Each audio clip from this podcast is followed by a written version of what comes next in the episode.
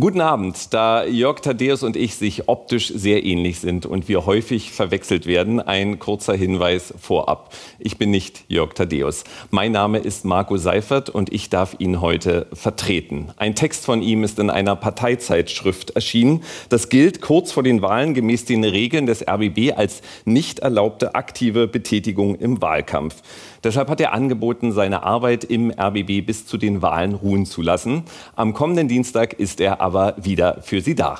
Und jetzt geht's los.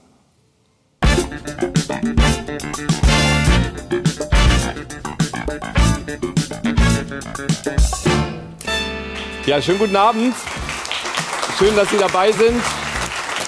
Und hier sind natürlich auch schon unsere Beobachterinnen und Beobachter. Begrüßen Sie mit mir die stellvertretende Chefredakteurin vom Tagesspiegel, Dr. Anna Sauerbrei.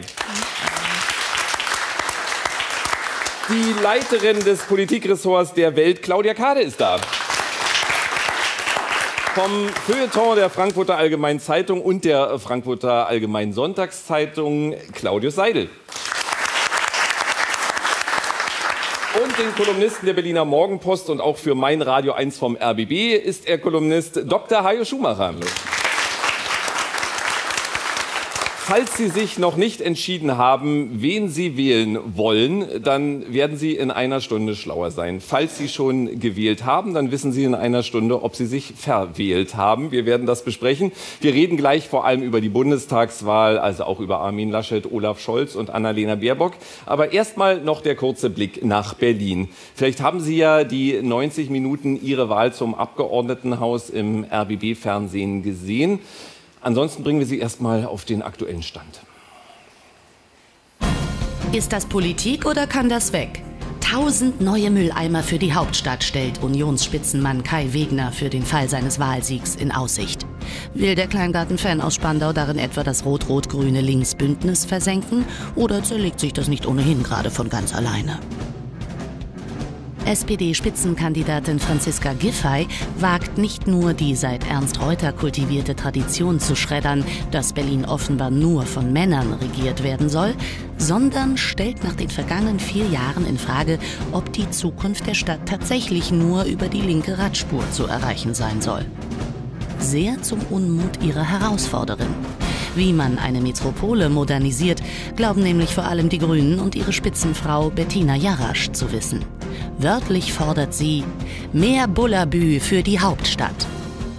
Wohnen, Mobilität, Bildung, Wirtschaft. Welcher Kandidat verspricht die besten Antworten für eine paradiesische Zukunft der Hauptstadt? Berlin, nun freue dich. Die Frage, wer sich künftig im frei werdenden Dienstzimmer von Michael Müller breitmachen darf, bleibt jedenfalls spannend bis zum Schluss. ja, welche Regierung wir in Berlin bekommen werden, ist tatsächlich offen. Aber Claudia Kade, können Sie sich etwas anderes vorstellen, als äh, dass es Franziska Giffey im Dienstzimmer von Michael Müller werden wird? Nee, ich glaube auch, dass es auf äh, Frau Franziska Giffey rauslaufen wird. Ähm, ich habe eigentlich sehr viele Punkte, die ich bei ihr kritisieren würde, aber ich glaube, wenn sie tatsächlich ernst macht und Rot-Rot-Grün ein Ende bereitet und mit anderen ähm, Partnern äh, dann die Regierung übernimmt, dann, ähm, dann kann man mit ihr leben. Also sie positioniert sich ja deutlich Richtung CDU und man könnte sich eine Deutschlandkoalition vorstellen, dann mit den Liberalen noch dazu.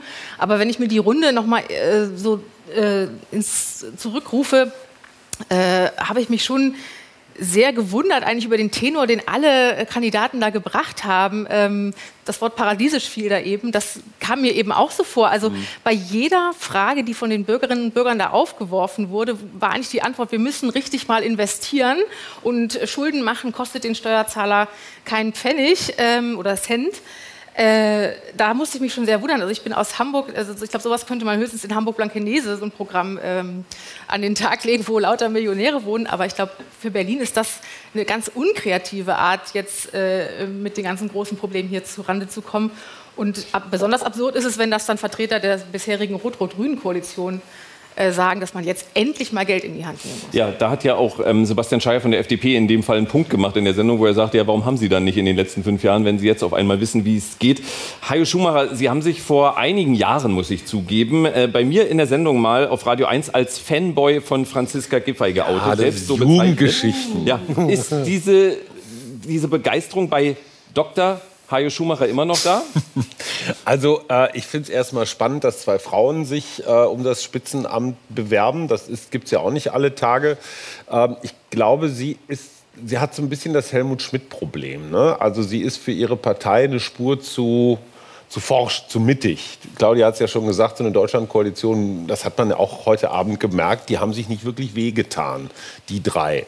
Ähm, wäre ein Experiment. Was ich mich frage, ist das dann kulturell wieder so eine West-Berlin-Koalition? Also fühlt sich der Osten da repräsentiert? Ich weiß doch von Klaus Wowereit, der hat ganz absichtsvoll damals auch, als es auch mit den Grünen gegangen wäre, ist er mit der Linkspartei gegangen. Sein Argument war, das hält die Stadt zusammen. Aber Franziska Giffey ist ja in Frankfurt-Oder aufgewachsen. Ja, aber das ist äh, eine nette biografische Anekdote, ist aber für so eine Koalition, die fünf Jahre halten und regieren soll, äh, vielleicht nicht Basis genug. Vielleicht wird im Ostteil der Stadt das einfach als so eine, ich sag mal, Zehlendorfer, Schöneberger Veranstaltung wahrgenommen. Halte ich für un, unklug. Das war jetzt eine schöne Analyse. Ich habe nicht rausgehört, ob Sie noch Fanboy sind. Ich, ich, ich schweige über mein Privatleben. Ich bin wirklich verheiratet, aber nach der Sendung können wir uns über alles unterhalten.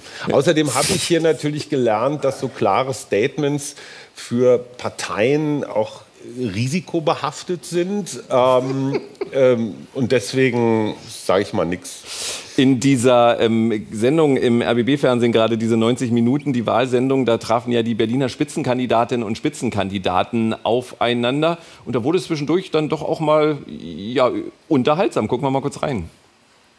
Hallo, äh, mein Name ist Raphael Liebrecht, ich bin 18 Jahre alt, ich wohne in Zehlendorf und meine Frage richtet sich jetzt an Frau Jarasch. Ich werde sie einfach nur so kurz wie möglich fassen. Warum möchten Sie das grundständige Gymnasium ab der fünften Klasse abschaffen?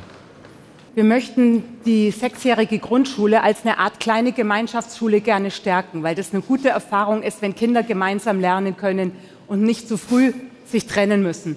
Wir wollen aber keinen einzigen Platz an Gymnasien weniger haben. Das ist vielleicht wichtig für Sie, Unsere Erfahrung ist, ganz viele Eltern melden ihre Kinder nach der vierten an grundständigen Gymnasien an, weil sie Angst haben, dass sie dann später nach der sechsten keinen Platz mehr für ihre Kinder an dem Wunschgymnasium kriegen. Sie fordern trotzdem, dass das, grundlegende, also das grundständige Gymnasium ab der fünften Klasse abgeschafft wird. Das steht so im Wahlprogramm. Sechs Jahre verbindliche Grundschulzeit für alle. Das Seite 147. Streber. ja, aber, aber, aber er war gut vorbereitet, ja. weil äh, ganz oft mag ich ja diese Fragen, die da kommen, nicht so, weil die dann, äh, dann Leute auch eher Geschichten erzählen, aber er war gut vorbereitet. Aber wenn man sich auch diesen Talk, und wir haben ihn ja alle gesehen, angeguckt hat, dann überlege ich bei, auch bei dem Zwischenmenschlichen, das, was Claudia Kade gesagt hat, es wird schon rot, schwarz, gelb, wofür ich übrigens die Bezeichnung Deutschlandkoalition nicht so richtig äh, schön finde, weil ja oben rot, unten schwarz und ein bisschen gelb ist Angola. Ich möchte, dass wir es ab jetzt Angola-Koalition nennen. Also können, können Sie sich was anderes vorstellen als eine Angola-Koalition?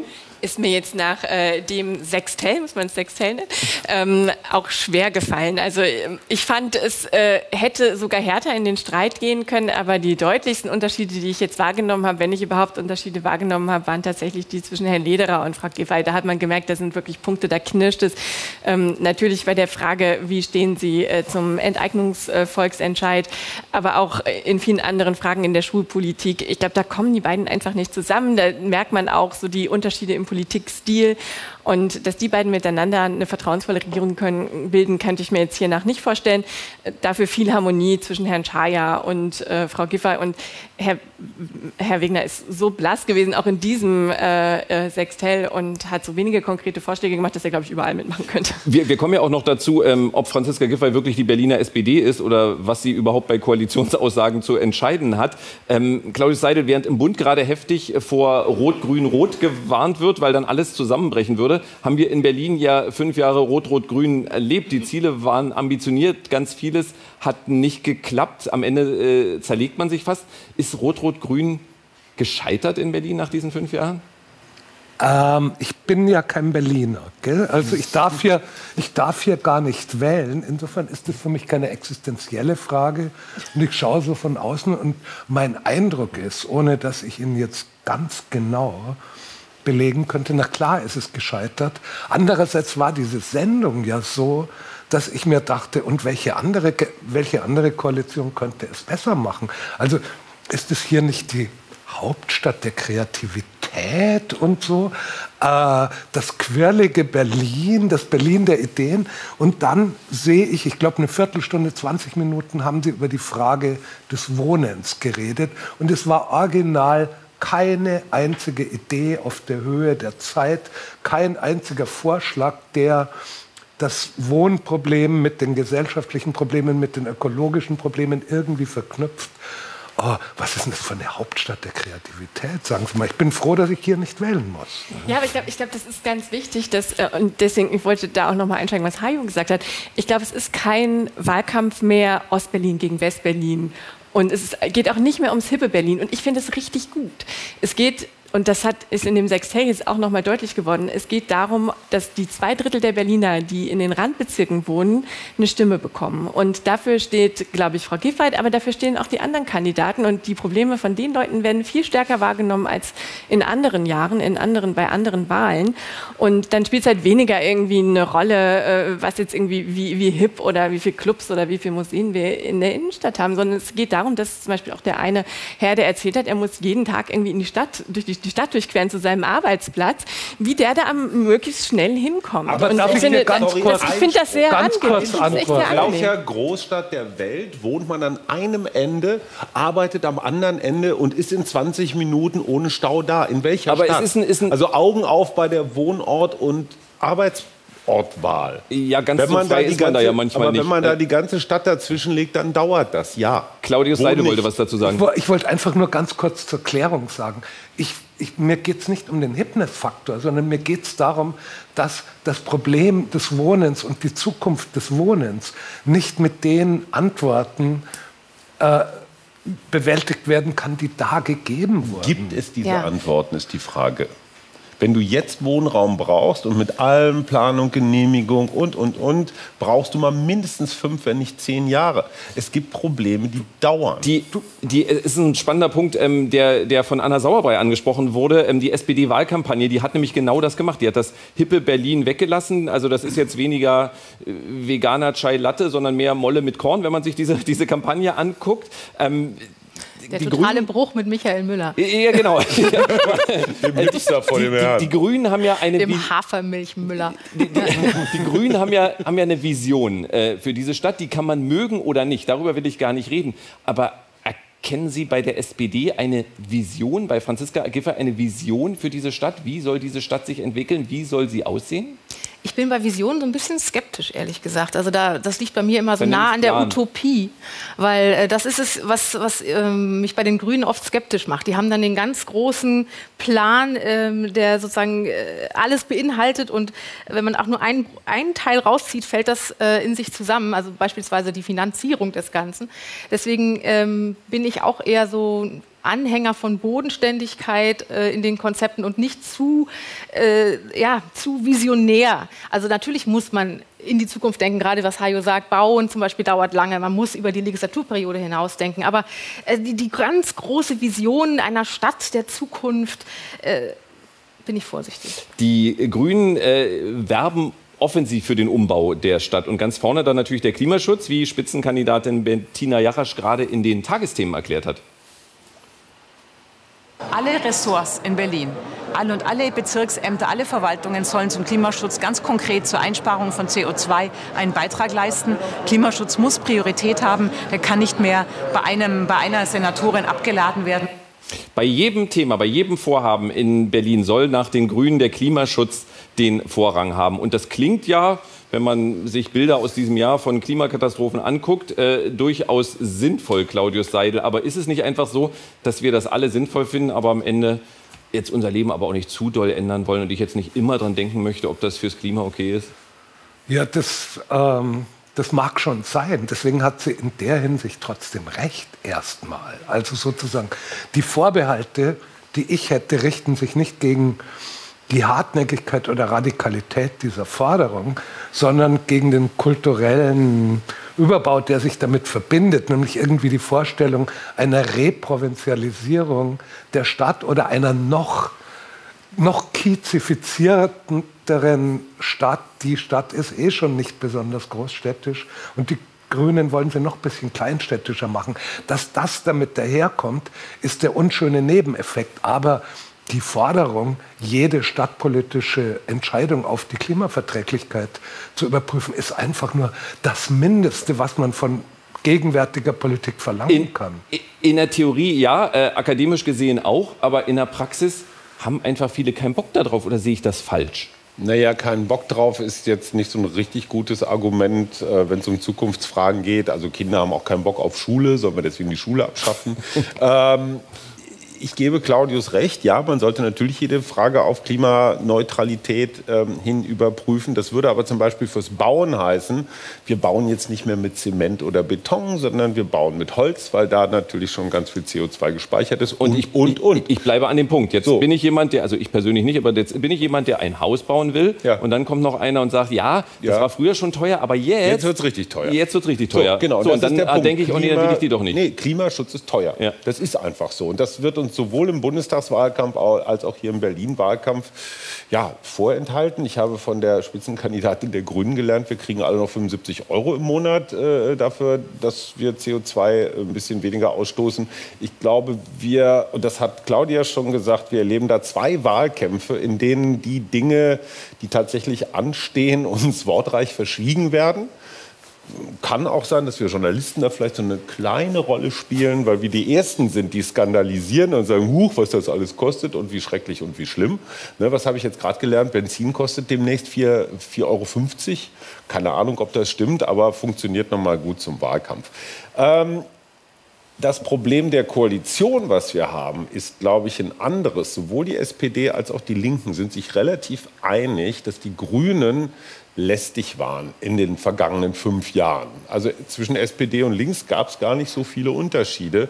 Es waren immer wieder die Grünen, die da ausgeschert sind, dann auch immer mit der Moral im Gepäck äh, Dinge getan haben, die nicht abgesprochen waren, so ein bisschen unprofessionell. Ist ja auch kein Zufall, dass die Spitzenkandidatin jetzt nicht aus dem laufenden Senat kommt. Gut, bei der SPD auch nicht. Ähm, und das wird, glaube ich, die größte Herausforderung, eine Koalition zu kriegen, die funktioniert.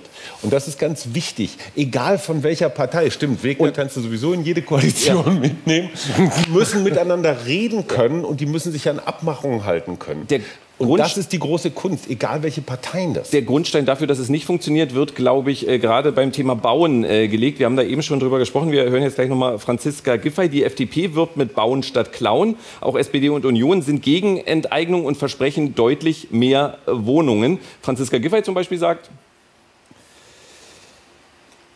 Also ich finde, es ist ein großer Unterschied, ob man mit zwei Parteien, die das möchten, einen Kaufvertrag schließt oder ob man sagt, mehr, wer mehr als 3000 Wohnungen in dieser Stadt hat, wird pauschal enteignet. Und das ist nämlich dann eine Sache, die nicht auf gegenseitigem Übereinkommen beruht. Jeder Flughafen, jede Autobahn, die gebaut wird, wird durch Enteignungen gebaut. Es gibt eine Enteignungsbehörde. Es gibt einen großen Unterschied, ob wir sagen, wir Mann. gehen über Flughafen, über Bahnstrecken und so weiter. Also wenn, ich, oder ich schwöre eins, wenn wir Steinkohle unter Berlin hätten, wären die Sozialdemokraten die Ersten, die für Enteignung wären. Es wäre super, wenn ich einen Satz fertig kriegte. Ja, zwischen den beiden, wie die koalieren. Abends, oder? Ja. Wenn wir Steinkohle unter Berlin Aber wenn, wenn, wenn, die beiden koalieren, das möchte ich äh, selber sehen. Äh, wenn ich jetzt aber äh, eine Wohnung suche oder äh, meine eigene Wohnung, in der ich, also meine Mietswohnung, in der ich wohne, immer teurer äh, wird, dann hilft mir das, was die meisten Parteien jetzt versprechen, ja überhaupt nicht weiter. Das wurde ja hier eben schon mal angesprochen, weil in 10, 15 Jahren haben wir wirklich genug Wohnungen. Das hilft mir ja jetzt nicht. Ist auch deswegen die Zustimmung, äh, was, was Claudius Seidel sich ja sehr, sehr wehtut, für jetzt enteignen, für Deutsche Wohnen und Co. enteignen so groß in Berlin? Möglicherweise ich rund weiß um die 50 Warum sie so groß ist, sie ist, mir, sie ist mir unverständlich. Also wenn jemand die Preise für normale und billige Wohnungen nach oben treibt, dann sicher nicht die Großkonzerne. Die sind doch die, die relativ moderate Mieten haben. Stimmt, damit sie an der Börse möglichst geringe Renditen für ihre genau, Aktionäre das sind doch nicht die Preistreiber. Also ich kann, ich kann das ganze Ding ohnehin nicht. Man, man, sieht doch in Berlin, dass einiges, ich kann es gar nicht begründen, aber auf dem Wohnungsmarkt aus dem Ruder läuft. Und wenn man dann Großkonzerne sieht, die durch Extrembeispiele möglicherweise negativ in die Schlagzeilen kommen, da geht es ja möglicherweise nicht mal zwingend um Fakten, da geht es um eine Emotion. Ja, und dann soll man zurück zu den Fakten kommen. Also wenn Sie morgen eine Wohnung suchen und sagen, äh, mein Budget, was weiß ich, für eine kleine Single-Wohnung ist eben 500 Euro, dann werden Sie diese Wohnung eher bei der Deutschen Wohnen oder bei der Vonovia finden, als bei irgendeinem kleinen Vermieter, der im Zweifelsfall für die, für die gleiche Wohnung 800 Euro verlangt. Oder bei einer städtischen Wohnungsbaugesellschaft, die sie dann übernommen hat. Aber in der Veranstaltung wurde doch auch angesprochen, was ein Teil des Problems ist. Ähm, es gibt eine sehr vernünftige Regel bei jedem Neubauprojekt, also wenn es ein, ein, ein, Wohnungshaus ist, wird ein bestimmter Prozentsatz an sozialem oder gefördertem Wohnraum muss, muss dabei sein. Das können 25, 30, in anderen Fällen so. Wenn das über Jahre nicht geschieht oder man viel zu spät auf die Idee kommt, dass es denn so ist, ähm, schade, weil da hätte man schon mal einen Teil des Problems lösen können. 25 Euro für einen Quadratmeter sind halt sportlich. Ja, und der Kern des Problems, muss man auch mal sagen, es war der SPD-Finanzsenator Thilo Sarrazin, der wirklich sehr, sehr viele Wohnungen zum, wirklich für ein Taschengeld verbimmelt hat. Ja? Öffentliches Eigentum weitergeschenkt. Das war gar nicht sozialdemokratisch. Was mir bei dieser ganzen äh, Diskussion über der Zustimmung zu Enteignungsvorstößen äh, völlig unverständlich ist, ist, wie man als äh, derjenige, der das gut findet, nach diesen rot-rot-grünen Jahren tatsächlich denken kann, dass, dass sozusagen der Senat was äh, besonders gut managen können würde. Also das ist mir völlig schleierhaft, wie man auf den Trichter kommt. Ich glaube, ich, wir haben weitestgehend Einigkeit. Nur zum Abschluss dieser Berlin-Runde äh, einmal kurz durchgefragt. Einfach nur Ja oder Nein. Deutsche Wohnen und Co. enteignen? Also sagen wir mal so, es werden sich zwei Drittel der Berliner dafür entscheiden, aber es wird nicht passieren. Anna Sauerbrei? Ob ich das will oder ob die ja. Berliner das wollen? Nee, oh, oh. Äh, nein. Äh, da müssen wir, bei, bei Claudius Seidel hat sich äh, die Lage geklärt schon vorab. Ähm, und dann mit dem Blick auf die Bundestagswahl, da wollten wir heute vor allem drüber reden. Da gibt es ja eine große Parallele äh, zu Berlin. Auf jeden Fall wird der Regierungschef oder die Regierungschefin ein neuer oder eine neue sein. In Deutschland erfüllen sich noch Aufstiegsversprechen. In 16 Jahren konnte aus Kohls Mädchen eine weltweit geachtete Politikerin werden. Doch spätestens Anfang 2022 ist Angela Merkel weg und bleibt weg. Und dann? Olaf und Annalena haben Bock aufeinander und aufs Regieren. Sie versprechen soziale Gerechtigkeit und Klimaschutz und freuen sich, dass bislang keiner so genau wissen will, wer das am Ende alles bezahlen soll. Nebenher fahren sie zweigleisig, kuschelig Richtung FDP, aber auch die Linke mal anblinzeln. Währenddessen übt der Armin das Umschaltspiel. Rot-grün-rote Gespenster an die Wände malen und die Deutschen auf überfällige Veränderungen einstimmen, ein Kompetenzteam brauchen und dabei kompetent wirken und immer wieder so weltläufig wie es nur geht sagen, ich bin Armin Laschet. Und ich weiß, dass wir das können. Worauf wir uns in den kommenden vier Tagen vor der Wahl und am Wahlabend gefasst machen müssen und wer am Ende gemeinsam regieren wird, wissen natürlich die Beobachter. ja, wir, wir, gehen davon aus. Ähm, äh, Anna Sauerbrei, um mal einen Fußballvergleich zu bemühen. Ich würde es ungefähr so einschätzen, dass wir in dem Spiel zwischen SPD und äh, Union in der 85. Minute sind. Die SPD führt 3 zu 1. Sehen Sie irgendeine Möglichkeit, dass Armin Laschet und die CDU und die CSU noch den Ausgleich schaffen? Den Vergleich hat Markus Söder ja die Tage auch schon bemüht und oh, darauf, hingewiesen, Söder, das darauf hingewiesen, dass, äh, dass es natürlich sich noch drehen kann. Und ich äh, glaube auch, dass äh, die SPD sich nicht zu früh freuen sollte. Es, wir stehen jetzt ähm, in den letzten äh, Umfragen, auch eine, die heute kam, äh, sind die drei Prozentpunkte etwa auseinander. Das ist ungefähr innerhalb dieses Raumes, in dem sich Umfragen einfach statistisch bewegen, in denen es Fehler geben kann. Und äh, ich glaube, dass es schon so einen Last-Minute-Effekt geben kann, dass dann doch die Stammwähler der Union nochmal mobilisiert werden und äh, auf diese rote Socken-Kampagne ansprechen und sagen, ja, wir wollen vielleicht doch nicht diesen Wandel und was da auf uns zukommt, verunsichert uns. Wir wählen jetzt, machen jetzt, gehen doch hin und machen unser Kreuz. Also ich würde zumindest voraussagen, dass es knapper wird, als es jetzt in den letzten Wochen aussah.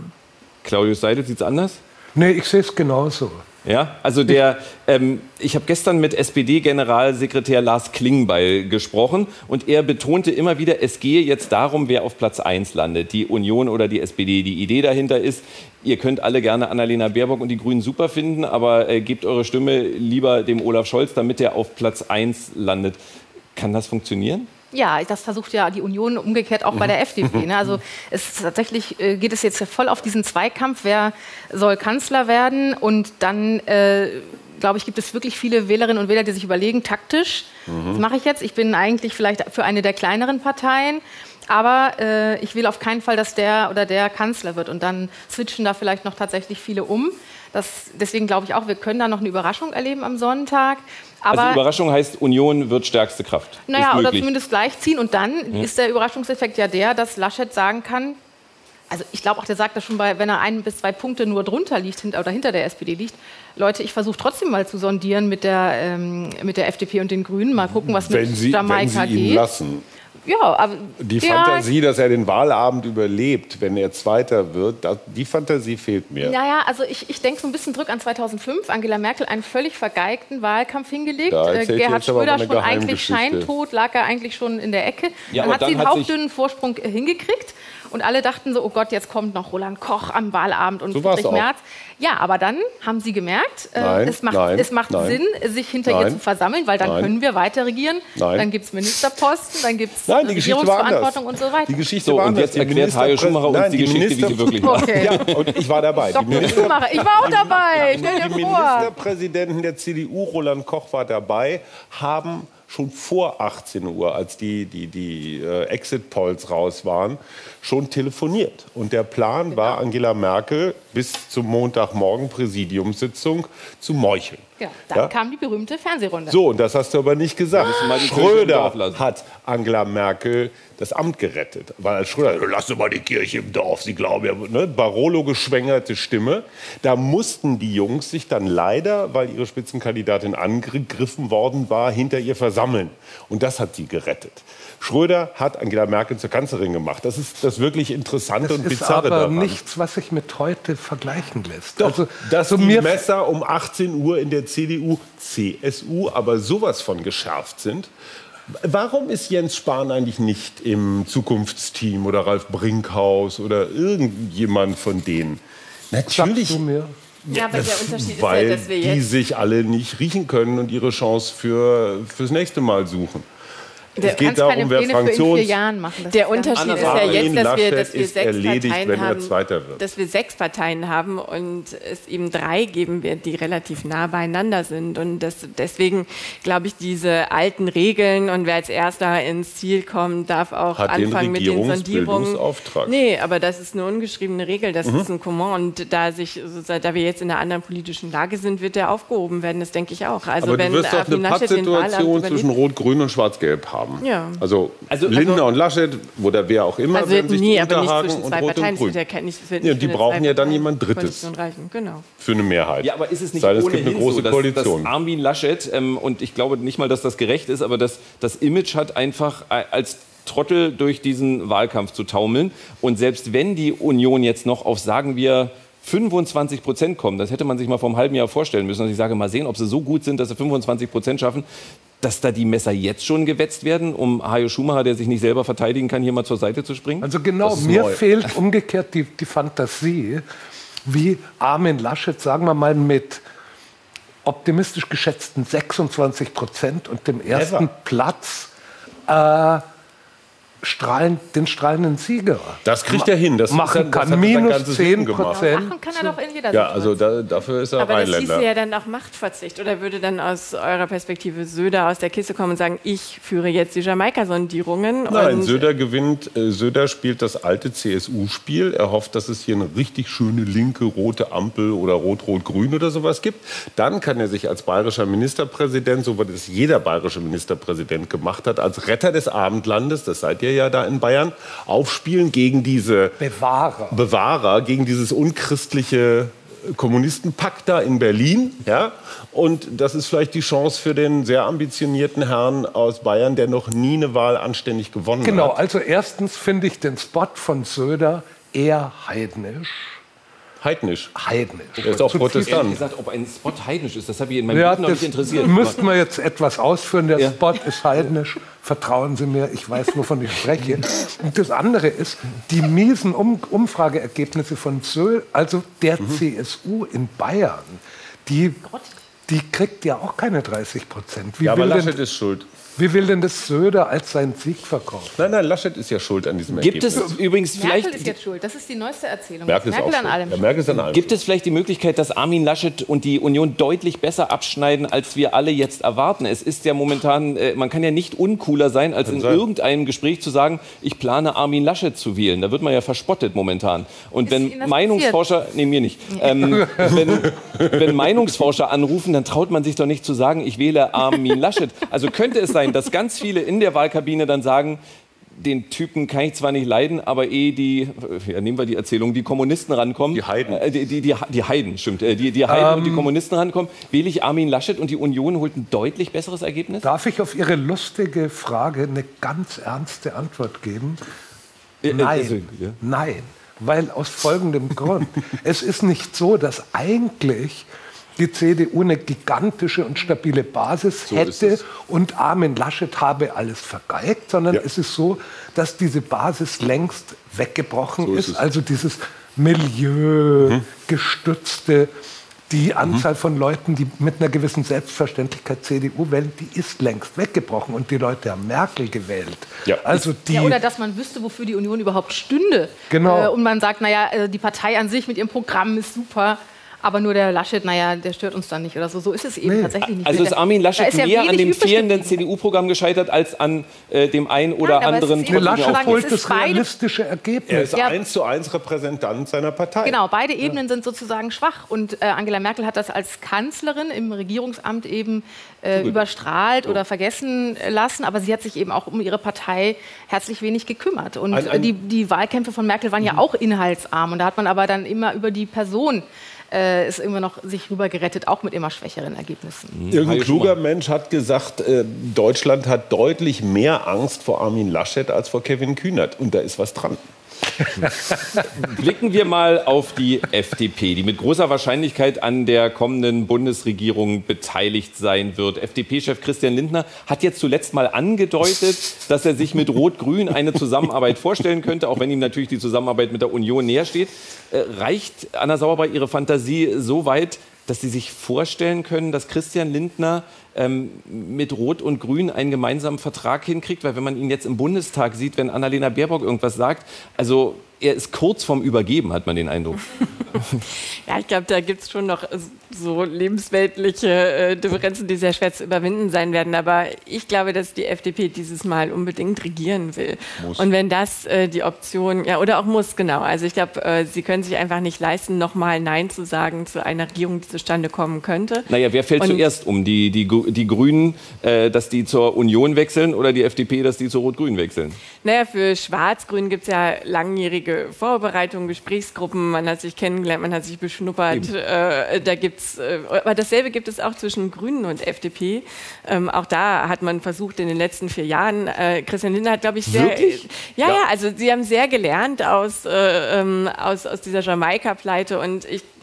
Äh, er hat, glaube ich, allen in der Fraktion gesagt, geht und sprecht mit denen aus den anderen Parteien, lernt euch kennen, damit uns das nicht nochmal passiert, weil ein ganz wesentlicher Punkt in den Jamaika-Verhandlungen ja war das große Misstrauen zwischen auch den handelnden Akteuren. Und Ja. äh, das wird nicht nochmal passieren. Und ich glaube, deswegen gibt es da Möglichkeiten, sich anzunähern. Und Olaf Scholz hat ja schon ganz groß äh, äh, sein Herz geöffnet für Christian Lindner und gesagt, wir werden euch den Respekt zollen, die euch damals Union und Grüne nicht zollen werden. Und ich glaube, auch das spielt, wird eine Rolle Schlau. spielen. Also die, die Kränkung wird einfach. Hajo Schumacher, der heute gerne Antworten beginnt mit dem Satz, ich war ja dabei. Ähm, ist denn, äh, haben sich, welche, 1971. welche FDP-Granten haben sich denn äh, mit, mit grünen äh, Politikerinnen und Politikern getroffen?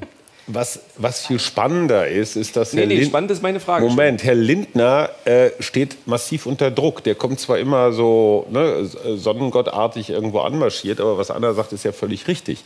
Einmal besser nicht regieren als schlecht regieren, hat ihm seine Partei so gerade eben noch verziehen. Ein zweites Mal wird es das nicht geben.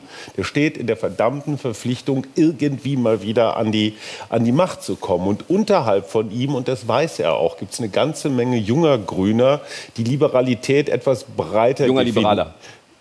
Was habe ich Junger gesagt? Grüner. Ah, junger Liberaler, Ja. Entschuldigung. Die Liberalität etwas breiter definieren als Steuern runter. Ja, es gibt ja so im Grundgedanken des Liberalismus dann noch ein paar andere Säulen, die auch in der FDP mal präsenter waren. Und das sind junge Menschen, die können sich so eine Ampel durchaus vorstellen. Und es waren ja nicht die schlechtesten Jahre, als wir mal eine sozialliberale Koalition hatten. Die Älteren erinnern sich, da war ich auch dabei.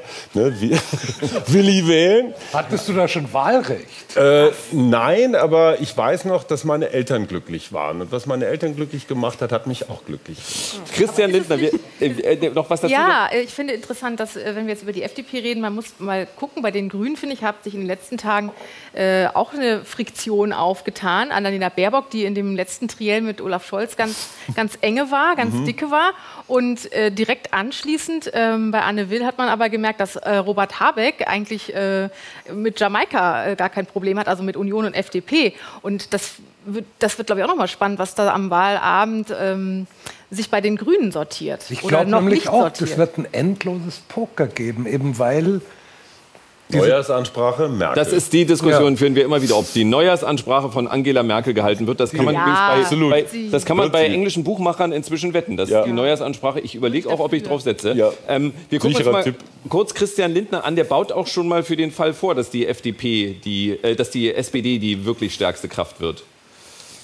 Aus dem Status einer stärksten Partei ergab sich noch nie der automatische Führungsanspruch aus Mehrheiten ergeben sich nicht mehr im Jahr 2021 die Inhalte. Aus den Inhalten ergeben sich in diesem Jahr die Mehrheiten. Mhm. Das ist doch Jamaika. Die, die, ja, das, eben, das ist am Ende Jamaika, Jamaika, aber die Geschichte gibt ihm ja recht. Hajo Schumacher hat alles erlebt. Ich muss das nachschlagen nochmal. Wir hatten das in den 60er, 70er und 80er Jahren. 69 ist Brandt Kanzler geworden, obwohl die SPD nicht die stärkste Kraft war. 76 und 80 Schmidt. Äh, auch die SPD nicht die stärkste Kraft. Die kam aus der zweitstärksten Fraktion. Aber ist es wirklich realistisch, was Christian Lindner da sagt, dass ein 21 Prozent Kanzler Laschet zu uns kommt? Also ich, Mithilfe der äh, FDP. Ich halte in diesem Wahlkampf und dann mit dem Wahlergebnis, was dann kommt, ehrlich gesagt alles tatsächlich für möglich. Also es war so schräg, alles, was wir in diesem Wahlkampf erlebt werden, haben, was wir, glaube ich, alle nicht gedacht haben, vor, von äh, Olaf Scholz bei 14 Prozent gestartet, jetzt äh, Kanzleranwärter. Also hat, glaube ich, kaum einer, auch du, der du nein, früh dabei warst, nicht erwartet. Wir haben ja auch und, noch und die ganzen Verfahren Fehler für fünf Parteien. Also in welcher Reihenfolge neu, redet ja. da wer mit wem? Und ihr seid ja so echte Politikjournalisten. Das heißt, ihr habt auch Spaß an diesem Meta. Spiel, weil naja, wir, haben ja, wir haben ja das Bundesliga. komische Phänomen, ja, das Verrückte ist ja, das der langweiligste Wahlkampf aller Zeiten, der, der ödeste, behäbigste, zukunftsgeschlossenste Wahlkampf aller Zeiten zugleich der spannendste ja. von allen ist auf der Me aber ja leider nur auf der Metaebene. Ist es wirklich? Ja gut, aber was heißt Meta? Ich meine, du willst einfach, es ist einfach völlig offen, wer Regierungschef wird und ja. mit welchem, äh, welchen Partnern. Und das war seit 2009 nicht mehr so. Und, und, wir sind Journalisten. Inhalte werden, also Christian Lindner legt wahnsinnig viel Wert auf Inhalte, wir nur. Ja, es sind ja schon dann Inhalte, also es sind ja schon verschiedene ja so Bündnisse, Zukunft, ein Ampelbündnis und eine Jamaika-Koalition sind ja schon unterschiedlich. Du würdest dir Zukunft ja, wünschen. Das ja, sind angeführt von wird bei dieser Sendung sonst eigentlich ein Moderator gebraucht oder ist das heute so? ja, ein geben mir das Gefühl, sagen wir so. Das ist so eine therapeutische Geschichte. Ja, aber, aber, aber wenn Sie sagen, es, es, es, geht um Inhalte, also ich erinnere mich an äh, dieses äh, Gespräch beim Laufen, das Armin Laschet gegeben hat, äh, wo er gefragt wurde, was äh, denn die Union machen will. Und dann sagte er Digitalisierung und Klimaschutz und Wirtschaft versöhnen. Und dann fragte die Reporterin, und was noch? Und dann sagte er, ja, was haben wir noch? Und dann kam erst mal gar nichts. Ist es wirklich ein inhaltsschwerer Wahlkampf? Nee, das habe ich nicht gesagt. Ich habe nur gesagt, wenn man, wenn man äh, gar nicht. Aber wenn, vor allem nicht bei Armin Laschet, das muss man wirklich mal sagen. Ich fand das auch, also der kommt ja mit jedem Auftritt mit irgendwelchen neuen Aspekten, die plötzlich die wichtigsten die sind. Atomkraft wieder. Atomkraft war irgendwie falsch. Das will Harald Welzer auch. Terrorbedrohung ist allgegenwärtig. Aber was ich meinte war, äh, es macht einen Unterschied, welches Bündnis am Schluss rauskommt. Das, das wollte ich ähm, bei Claudius ergänzen. Also das ist nicht egal, welcher Kanzler mit welchen Partnern regieren wird. Das äh, äh, glaube ich nicht. Ich glaube ja, glaub auch nicht, ich fand den Wahlkampf weder langweilig noch inhaltsleer, ehrlich gesagt. Also das gilt vielleicht irgendwie für die Frühphase des Wahlkampfes, dass man da irgendwie sehr stark auf die Personen, auf Lacher, über Bücher, äh, Plagiate geredet hat. Aber ich finde, es ist schon substanzieller geworden. Und ich glaube, was tatsächlich jetzt auch deutlich geworden ist, ähm, was vielleicht so ein bisschen versteckt war. Ähm, da, die, die, wirklich unterschiedliche Herangehensweise an das Wie der Politik. Und es stimmt, sie haben alle letztlich dieselben Ziele, die sind ja auch teilweise einfach von außen vorgegeben, durch das Pariser Klimaabkommen, durch das Ende des Verbrennungsmodus, auf das sich die EU ohnehin schon geeinigt hat, dadurch, dass wir einfach das Klima schützen müssen. Aber der Weg, wie wir da hinkommen, die sind so unterschiedlich, dass es tatsächlich, glaube ich, eine Richtungswahl ist. Es macht einen Riesenunterschied, ob ich sage, ja, wir äh, regeln das über äh, äh ein Verbot, um das böse Wort zu benutzen, und sagen, der Verbrennungsmodus Motor endet da. Oder ob wir sagen, äh, wir gehen, das ist jetzt das äh, Codewort sozusagen für eine liberalere Herangehensweise, technologieoffen ran und lassen letztlich diese Bauweise noch zu. Das und äh, dasselbe gilt auch für, das, ähm, für die Frage der Finanzierung. Ist, ja. Das ist doch ein Riesenunterschied. Aber ist das bei uns allen angekommen? Also das ist so, das, aber das ist doch ein triellen Thema gewesen. Aber also war, war das nicht einer der absurdesten Aspekte dieses Wahlkampfs, dass sowohl CDU als auch FDP dauernd mit Innovationen argumentieren, die noch nicht da sind und die Herr Lindner ganz bestimmt nicht sich ausdenken wird an seinem Computer, wenn er nachts es, äh, irgendwie ja, aber da, Genau, aber da bist du doch schon äh, als Wähler da, wo, genau. du eigentlich sein musst. Und du fragst, ob du es plausibel findest, dass dieser Weg beschritten wird oder ob du es plausibel findest, dass ein anderer Nein, Weg beschritten werden muss. Ja. Ich, glaube, die, ich glaube die Richtungswahl nicht. Stell dir vor, du bist VW-Chefin. Ja, und dann kommt Armin Laschet zum Gespräch und dann kommt Olaf Scholz zum Gespräch. Mit wem würdest du vermutlich zuverlässiger, vernünftiger reden können? Egal. Siehst du? Wo ist da die Richtungswahl? Na gut. Eben, egal. Aber er ist ja nicht alleine, also die sind ja nicht jeweils alleine in der Regierung. Und wenn wir gerade festgestellt haben, dass da keine massiven großen Unterschiede mehr sind zwischen den Parteien, was die, was die ähm, in der Mitte in den Prozenten angeht, jetzt ja. meine ich, dann ähm, ist es schon sehr erheblich welchen Inhalt, also welche Inhalte die Partner jeweils einbringen. Und wenn es, wenn wir jetzt gerade gesagt haben, FDP und Grüne können es sich aussuchen, dann sind Union und SPD wiederum äh, ganz schön in der Zwickmühle. Aber der Unterschied zwischen Jamaika und einer roten Ampel ist nicht so riesengroß, was ich ja, gerade sagen wollte. Ja, doch, der Unterschied ist zum Beispiel auch, wer bezahlt für den ganzen Kram. Ja. Also die einen ja, sagen, wir nehmen Schulden auf. Annalena Baerbock glaubt seltsamerweise, dass man das irgendwie durch verschärfte, äh, verschärfte Verfolgung von Geldwäsche regeln kann. Ähm, jedenfalls ist das da immer ist ihre Antwort Finanzministerium im bestens Und dann ist natürlich die Frage, wer bezahlt höhere Steuern? Also führen wir eine Vermögensteuer ein, ja oder nein? Nein, das wird Karlsruhe nicht erleben, Ja, genau, aber eher. Äh, das sind doch riesige Unterschiede. Und es ist schon für die, die, einzelnen Bürger ein riesiger Unterschied, ob sie mehr Steuern zahlen oder nicht, ob ja. sie das Bürgerenergiegeld bekommen oder nicht. Es wird sich im Portemonnaie spürbar machen, welche die, Partei wenn, man wählt. Aber, aber, die Grünen und die Gelben sind womöglich in jeder Dreierkoalition dabei. Das heißt, die beiden kriegst du sowieso immer. Und wenn die Kanzler jetzt keinen so gigantischen Unterschied machen, dann ist auch der Unterschied zwischen Jamaika und Ampel nicht so groß. Wir haben im Grunde haben wir gerade irgendwie den Fahrplan für die Koalitionsverhandlungen vorgegeben. Grüne Was wir alle vier Jahre machen. Die Grünen und Keiner die Gelben müssen sich einig werden und dann suchen sie sich gemeinsam das, das, Vorab. Wollen wir die Roten Das fände ich ein interessantes Vorgehen. Das finde ich ein ja. interessantes Vorgehen. Aber das klingt für mich dennoch wieder, dass die Neujahrsansprache von Angela Merkel gehalten wird. Wenn sich jetzt die beiden einigen und dann zu einer weiteren Partei gehen, das, das werden wir erleben. Äh, Olaf Scholz, der ähm, in den Umfragen, wenn es eine Direktwahl gäbe, deutlich beliebter ist als die anderen Kandidaten, muss sich ja halt auch gerade nur, sag ich mal, mit Armin Laschet und Annalena Baerbock vergleichen lassen, die über überschaubar gut performt haben. Aber sollte er Kanzler werden, dann muss er sich ja mit Merkel, Schröder, Kohl und Helmut Schmidt äh, vergleichen lassen. Ist er dafür zu schlumpfig, um diesen Vergleich standzuhalten? Ähm, auf den ersten Blick ja, mhm. aber ähm, ich weiß nicht, wir haben du warst dabei, 2005. Angela Merkel. 1905. Äh, 1905, mhm. Angela Merkel. Also fandst du die da auch schon so kanzlerfit? Also, also ich glaub, da haben wir doppelt auch. Ja, eben, da haben wir ja. auch alle gedacht, huh, ja, was wird das, das denn jetzt? Geht. Genau. Und dann äh, ja. wollte man nicht mehr von ihr lassen, jedenfalls die Mehrheit nicht. Ähm, Über 80 Prozent der also Deutschen. Über 100 Jahre war sie dann im Amt. Tolle Performance. Also er wird, ins, er wird ins Amt wachsen, ist die Aussage. Also ich will ihm das zumindest nicht absprechen. Ja. Also wir müssen, wir müssen ja mal sagen, ein einer der Gründe, warum Olaf Scholz führt, sind Aussehen und Performance. Er hat zwei Wahlen in Hamburg gewonnen, eine mit absoluter Mehrheit. Ja, er hat einfach an sich gearbeitet. Er ist so irgendwie, er hat äh, er ist so dünner geworden. Also Olaf Scholz wird steht. wegen Aussehen yeah. gewählt? Ja, ist mein voller Ernst. Also im Vergleich zu Armin Laschet schon, also oder? Von den Frauen, Schauen du musst die Latte nur niedrig genug legen. Schauen Sie sich den Spot der SPD an, der ist ein bisschen depressiv, weil permanent Klar. Olaf Scholz allein durch die Gegend rennt. Mhm. Aber man hat so den Eindruck, und sich dabei selber zuguckt. New man hm? Und sich dabei selber zuguckt. Das finde ich so gruselig. Dieser Mann boxt sich durch. Er wäre mhm. sozusagen im Kino wäre er der Underdog, der aber am Schluss eben doch das Mädchen kriegt. Mundharmonika-Musik. Ja, dass, dass, dass, Olaf Scholz sich mit Rocky Balboa vergleichen lassen muss, hätte ich auch äh, mir nicht träumen lassen vor dieser Sendung. Wir gucken doch mal äh, kurz in etwas rein, was beim Triell passiert ist. Es gibt ja mehrere Vorwürfe gegen Olaf Scholz. Zuletzt äh, durchsuchte die Staatsanwaltschaft einen Bereich im Finanzministerium. Beim Triell hat Armin Laschet genau das thematisiert. Stimmt es, dass Herr Scholz, ist Nein, in Ihrem Haus durchsucht worden oder nicht? Ja, guck, so an Ihrer Frage merkt man, wie sehr Sie unehrlich sind. Und das ist etwas sehr ist Unehrliches. In Ihrem Hause die Staatsanwaltschaft? In meinem Hause war die Staatsanwaltschaft. Ja, dann ist doch gut. Dann und die Staatsanwaltschaft hat eine Untersuchung in Köln. Und für die Untersuchung, die sie dort macht, braucht sie Auskünfte. Sie hat keine Untersuchung im Hinblick auf dieses Ministerium. Auch äh, gestern im Finanzausschuss beziehungsweise hinterher in der Pressekonferenz scholzte er sich so irgendwie durch. Die anderen Vorwürfe, Wirecard, Cum-Ex, verfangen auch nicht, weil es keiner versteht, Hajo Schumacher, oder was ist der Grund? Ich glaube, Wirecard fand erstmal in München statt. Da soll es ja auch Finanzbehörden geben, also Aschheim, glaube ich.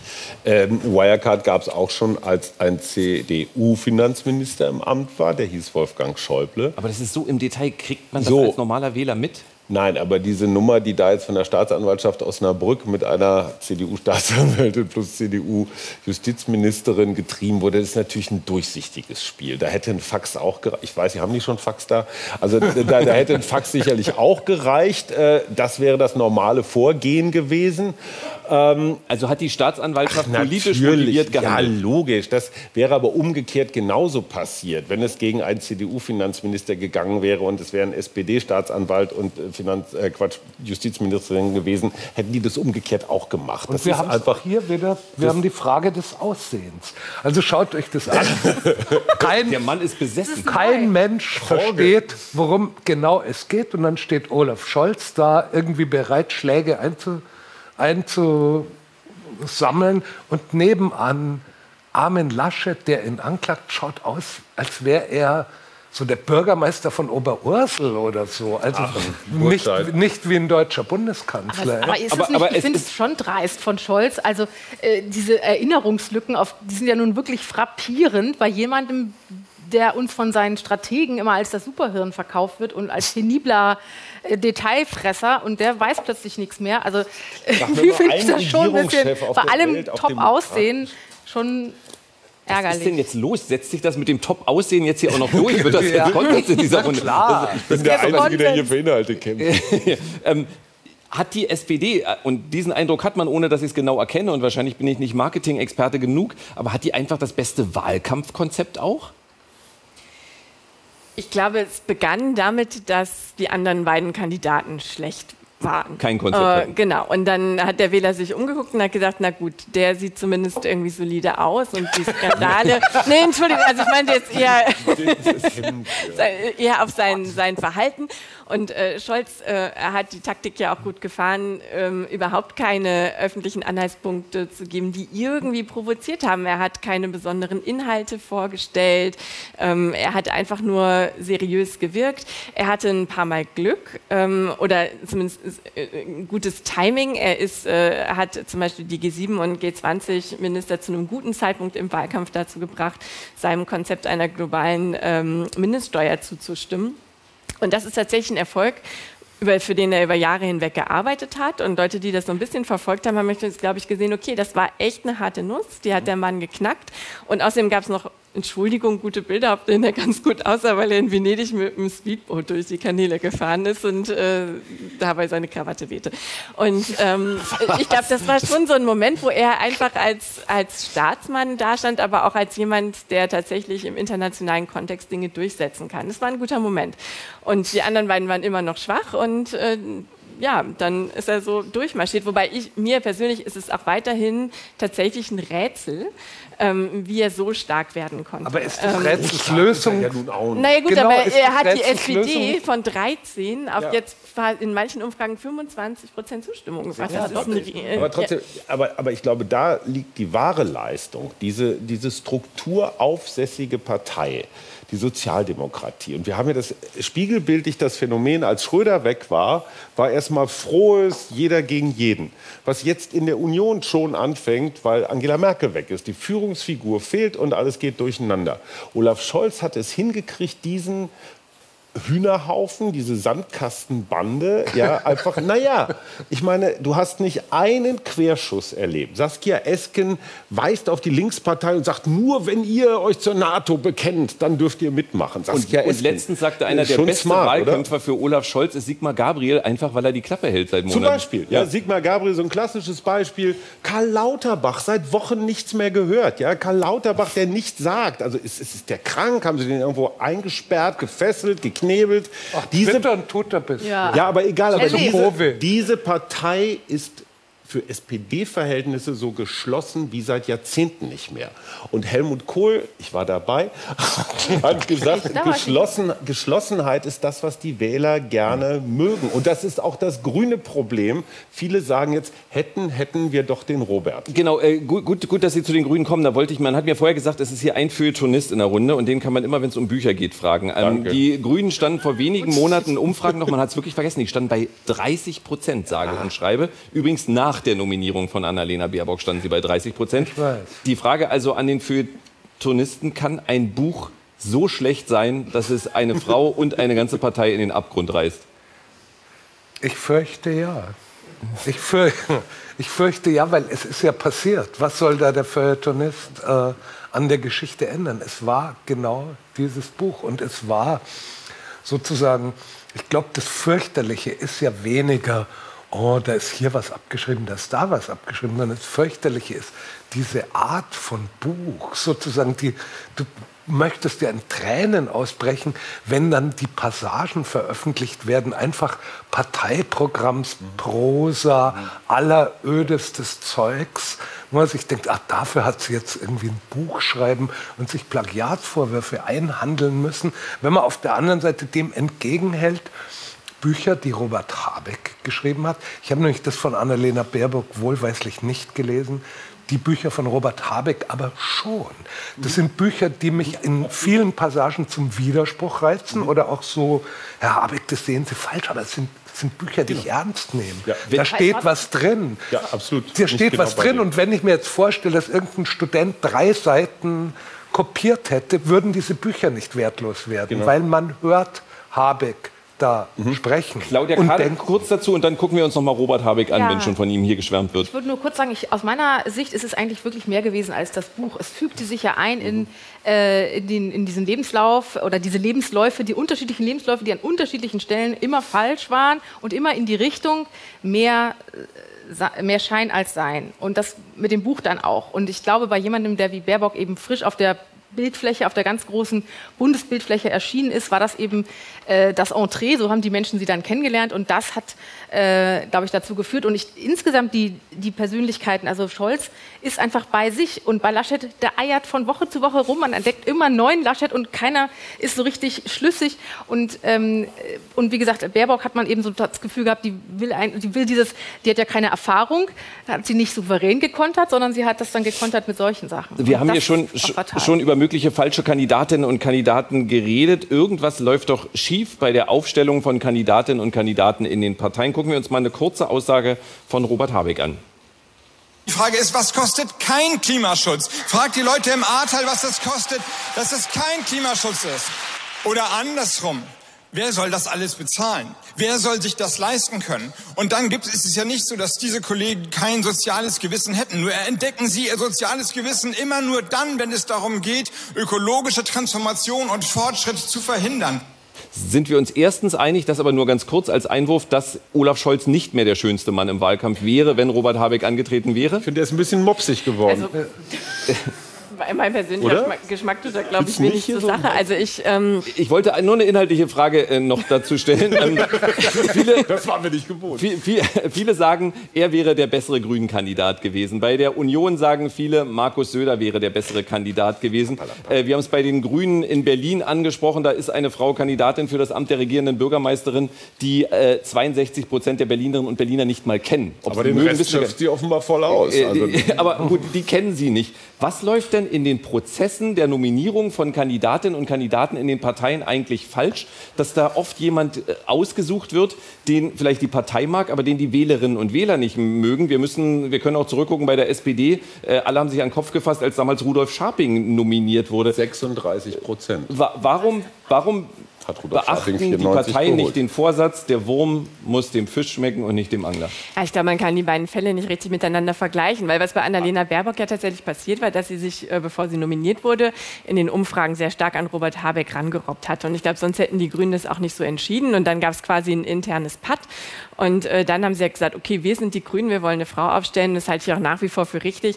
Ich bin auch nicht sicher, ob dieser Hätte-Schmerz, den jetzt viele haben bei Robert Habeck, ob der so berechtigt ist. Ähm, er ist, äh, ich habe Aber mir gerade laufen hätte es ja nicht können. Doch von 30 Ja, doch, es hätte auch schlechter laufen können. Also wenn man nur mal überlegt, äh, wenn man nur mal überlegt, äh, diese, dieser Moment, in dem Robert Habeck plötzlich ähm, im Wahlkampf forderte, Defensivwaffen an die Ukraine zu liefern, wenn er das gesagt hätte als Kandidat, dann wäre das auch noch mal ganz anders aufgenommen worden. Er hat dann sehr rumgeeiert damit, was er eigentlich meint. Es brauchte Tage, bis er dann irgendwie gebrieft war, ob es jetzt Defensivwaffen gibt oder nicht.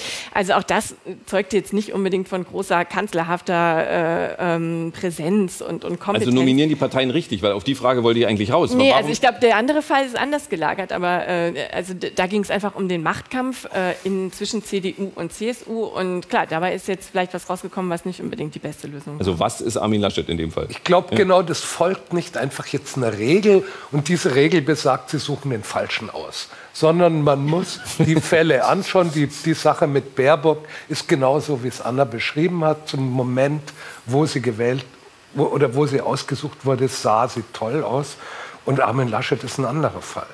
Nee, aber die Parallele ist doch, dass beide sehr spät entschieden haben, so um Ostern rum und dann eigentlich nur noch so, wenn du die ganze Sommerpause abziehst, wirklich nur noch ein paar wenige Wochen hatten, um eine Kampagne, um die Lebensläufe, um all das, wäre eine Kandidatin Baerbock womöglich schon äh, ein Jahr vorher gestartet, so wie Olaf Scholz, dann hätte man diesen ganzen Krempel vielleicht auch mal ein bisschen, die Lebensläufe mal ein bisschen genauer gucken können. Und wenn man sich so Geschichten wie Barack Obama, was jetzt ein großer Vergleich zu Annalena Baerbock ist, aber anguckt, das braucht eine Weile. Man muss durch die Landesverbände so. Und die hatten bis zum Schluss diese Duellsituation. Und in der Union hatten sie ja noch eine Triel, da waren ja noch Spahn und Merz und Söder und wer noch alles dabei. Ja, also das hackt die Partei erstmal kaputt. Weil du hast Team Laschet, Team Söder, Team Merz. Die musst du erstmal wieder alle zusammenführen. Das braucht Zeit. Und diese, diese und Ungeduld. So, und, ja, und, genau. in der CDU hatten sie so einen leeren Rahmen, da war so ein schwarz-rot-goldener Kreis drumherum und es war jetzt nicht genau, wen kleben wir da jetzt rein? ja, und so klangen die Slogans ja auch, so Sicherheit, Zukunft, tralala. Ja, pff, gut, das ist nicht wirklich eine Kampagne. Und wenn der Scholz da mit seinen großen Flossen da so steht, dann denkt man, huch. Ne? Ja, mir machen diese Bilder ja so ein bisschen Angst von Olaf Scholz. Also ich fand ihn bisher halt nicht so attraktiv und ich finde, irgendwie ist der Kopf zu groß. Aber, ähm, Aber du äh, beschäftigst dich mit ihm. Claudia Kade wollte noch was sagen. Ähm, Nee, Hajo hat alles. Hat ich war alles dabei. äh, naja, also insgesamt äh, war es halt so, dass die, dass, die, äh, dass die Unionsleute sich halt viel zu lange mit interner, mhm. beschäftigt, interner beschäftigt haben. Und äh, ja, erstmal den internen Wahlkampf, Machtkampf, dann äh, die Befriedung der jeweils unterlegenen äh, Leute und dann erst hat man sich mit dem Wahlkampf beschäftigt und das merkt man, finde ich, total. Kurz, ich, ich, ich, sorry, aber ganz kurz, weil wir sind schon am Ende der Sendung. Ich wollte nur ganz kurz dem Eindruck widersprechen, dass Basisdemokratie bessere Kandidaten hervorbringt, weil wenn das der Fall gewesen wäre und die Mitglieder abgestimmt hätten, äh, dann wäre Saskia Esken die SPD-Kanzlerkandidatin gewesen. Oder Friedrich Merz. Und die beiden hätten sich blendend verstanden. Aber ich glaube, das Comeback, was Annalena Baerbock hingelegt hat nach dieser Delle, das finde ich bemerkenswert. Ich finde, wie die sich in den Triels geschlagen hat, das war wirklich sauber. Also wäre aber hilfreich, wenn sie es in Wählerstimmen auswirken. Ja, Sie, egal. Aber nee, nicht egal. Erstens mal weiß man es nicht ja. und zweitens hätte man auch nach dieser ganzen Geschichte zerstört sein können. Und ich finde, Armin Laschet hat nicht so etwas wie ein Comeback hingelegt. Annalena Baerbock hat sich für ihre Verhältnisse mit der wenigen Erfahrung echt wieder in diese Spitzengruppe reingespielt und davor habe ich größten Respekt. Einmal rumgefragt zum Abschluss, welche Koalition bekommen wir und wer hält die Neujahrsansprache 2022? Neujahrsansprache Merkel. Und Koalition? Bund. Bund. Hm. Äh, große Koalition mit SPD-Kanzler, Neujahrsansprache Scholz. Merkel hält die Neujahrsansprache. Ich tippe auf die Ampel. Ich tippe auch auf die Ampel und ich glaube, dass es schneller kommt, weil die werden sich an meinen Ratschlag halten. Was sie wahrscheinlich meist machen. Vielen Dank an unsere Beobachterinnen und Beobachter, an Dr. Anna Sauerbrei, an Claudia Kade, an Dr. Hajo Schumacher und Claudius Seidel. Und falls ich mich bewährt habe, ist mein nächstes Ziel, am Sonntag unter dem Namen Anne Will zu moderieren. Danke, dass Sie dabei waren und nicht vergessen, heute in einer Woche erwartet Sie Jörg Thaddeus wieder hier. Jetzt sehen Sie hier im RBB Fernsehen eine Reportage mit dem schönen Titel Der Traum von 5% unterwegs zu den kleinen Parteien. Haben Sie einen schönen Abend. Tschüss.